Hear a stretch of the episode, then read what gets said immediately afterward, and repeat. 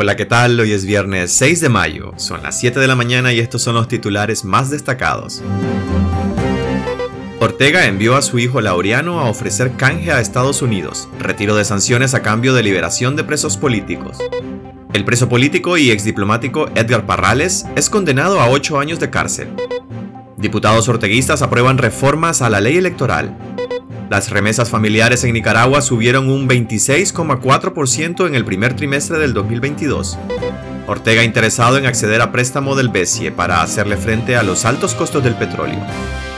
Y hoy viernes en Managua, según weather.com, estará soleado con máximas de 32 y mínimas de 24 grados centígrados.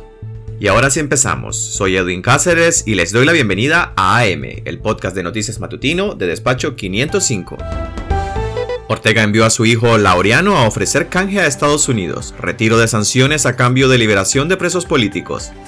Daniel Ortega y Rosario Murillo habrían hecho el primer intento de canjear con Estados Unidos la libertad de los presos políticos. Según una publicación del diario norteamericano The New York Times, la dictadura estaría quebrándose a causa de las sanciones que afectan a miembros de su familia, así como a sus funcionarios y operadores políticos y económicos. La publicación señala que Laureano Ortega Murillo, hijo del matrimonio en el poder, habría sido enviado a buscar un diálogo con Estados Unidos. Indica que su contacto fue a través del Departamento de Estado, recién iniciada la invasión militar rusa a Ucrania. Su misión era trasladar la disposición de la dictadura a liberar a los prisioneros políticos y el gobierno norteamericano ordena suspender las sanciones activas. La información de ese acercamiento habría sido confirmada al The New York Times por ex diplomáticos que además aseguraron que un alto funcionario del Departamento de Estado de Estados Unidos fue enviado a Managua para reunirse con Laureano Ortega en marzo, pero la reunión nunca se llevó a cabo. El régimen mantiene en la cárcel a al menos 181 reos de conciencia. Entre ellos están líderes opositores, activistas, periodistas, dirigentes empresariales y siete que habían manifestado interés en disputar el poder a Ortega en las presidenciales del 7 de noviembre de 2021. Los prisioneros de alto perfil han sido enjuiciados y sentenciados a penas de entre 7 y 13 años de cárcel por el supuesto delito de traición a la patria.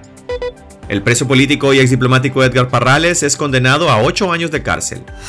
El exdiplomático y preso político Edgar Parrales, de 79 años, fue condenado este jueves a 8 años de prisión, 5 por el presunto delito de conspiración para cometer menoscabo contra la integridad nacional y 3 por propagación de noticias falsas. La sentencia que dictó la juez orteguista Nadia Camila Tardencilla incluye inhabilitación absoluta para ejercer empleo o cargos públicos y una multa de 500 días de trabajo que equivale a 32.979.65 córdobas. El Centro Nicaragüense de Derechos Humanos condenó la sentencia que califica como nula y demandó su liberación. El ex embajador ante la Organización de Estados Americanos fue detenido en noviembre del año pasado y trasladado a las celdas de la Dirección de Auxilio Judicial, conocida como el nuevo, pero el 25 de febrero de este año le cambiaron la medida de prisión preventiva por arresto domiciliar.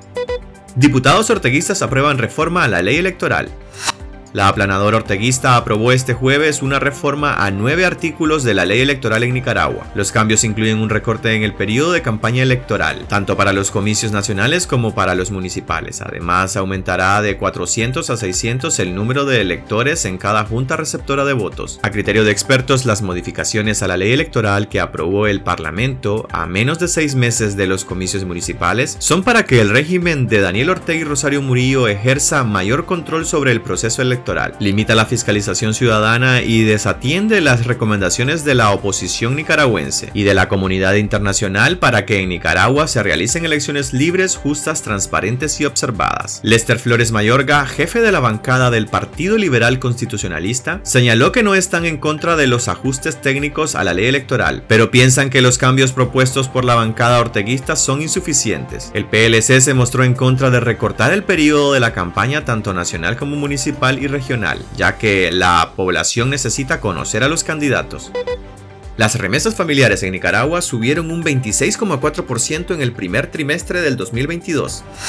Los nicaragüenses recibieron 632.6 millones de dólares en concepto de remesas familiares en el primer trimestre de este año, un 26,4% más que en el mismo periodo del 2021, informó el Banco Central de Nicaragua. En el acumulado a marzo del 2022, los nicaragüenses recibieron 132.2 millones de dólares más que lo captado en los tres primeros meses del 2021, cuando sumaron 500 millones de dólares en remesas, indicó el banco emisor del Estado en un informe mensual. Los principales países de origen origen de las remesas recibidas en el primer trimestre de este año continuaron siendo Estados Unidos con el 70% del total, seguido de España con 11%, Costa Rica con un 10.9%, Panamá un 2.5% y Canadá un 1.2%. En el primer trimestre se recibieron remesas procedentes de Estados Unidos por el monto de 442.8 millones de dólares, las cuales registraron un crecimiento de 44.5%, es decir, 136.3 millones, con respecto a igual periodo de